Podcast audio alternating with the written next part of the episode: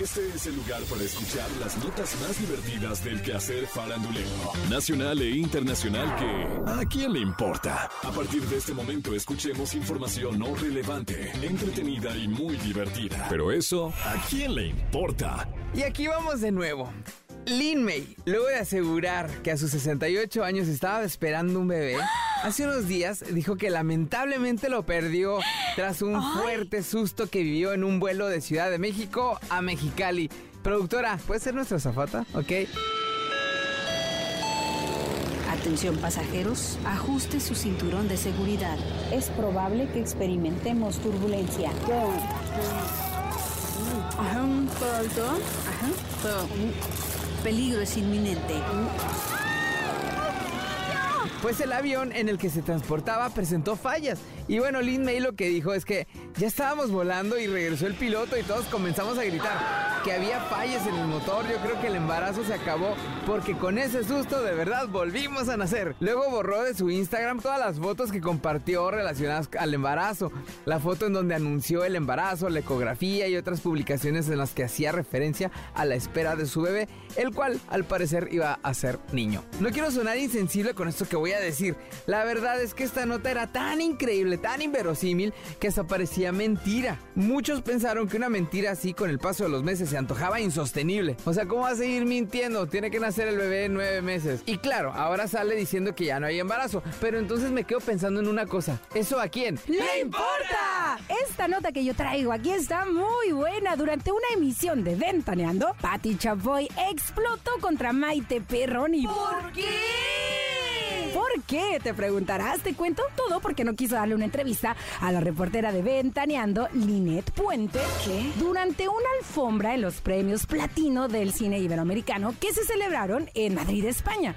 Esto contó la reportera Linet Puente. Fíjate que en la alfombra roja tú decidías a quién querías que te pusieran en entrevista y de repente me dicen, viene Maite Perroni, ¿la quieres? Yo, claro que la quiero entrevistar. Pasa Maite Perroni y veo perfectamente como dice no y me dicen, no, no quiere dar entrevista para TV Azteca y se pasó de largo. Ante la actitud de Maite Perroni, Pati Chapoy, que nunca se calla y no tiene pelos en la lengua, dijo, ya se le ofrecerá. Pero para rematar, Pedrito Sola comentó, pero si aquí la hemos defendido de toda esta maledicencia por la polémica con Andrés Tobar y Claudia Martín. Linet cerró diciendo, no, no fui la única la que desairó y a muchos colegas les escuché diciendo, ay, qué pesada Maite, pero qué ganas de irte a hacer de esa fama hasta allá, es lo que está comentando, ¿no?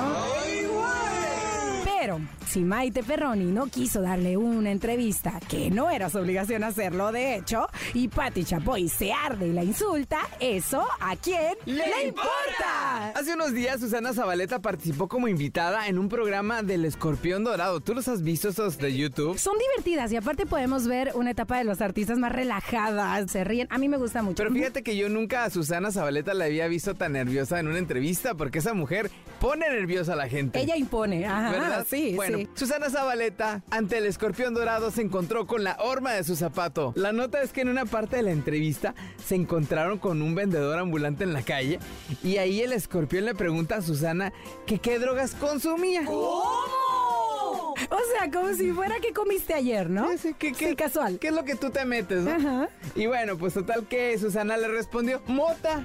¿Qué? Ándale. Nunca en mi vida he probado otra cosa, pero me meto mota porque tengo una enfermedad que se llama fibromialgia. ¿La conoces? Es una enfermedad y entonces cuando fumas ya te puedes mover increíblemente bien. Ya no te duelen los huesos, las articulaciones y está padrísimo. Bueno, pero si Susana Zabaleta gusta de echarse su gallito para relajar el esqueleto, ¿eso a quién? ¡Le importa! Esto fue, esto fue ¿A quién le importa? Las notas más divertidas del quehacer farandulero nacional e internacional. Porque te encanta saber, reír y opinar. Vuélvenos a buscar. ¿A quién le importa?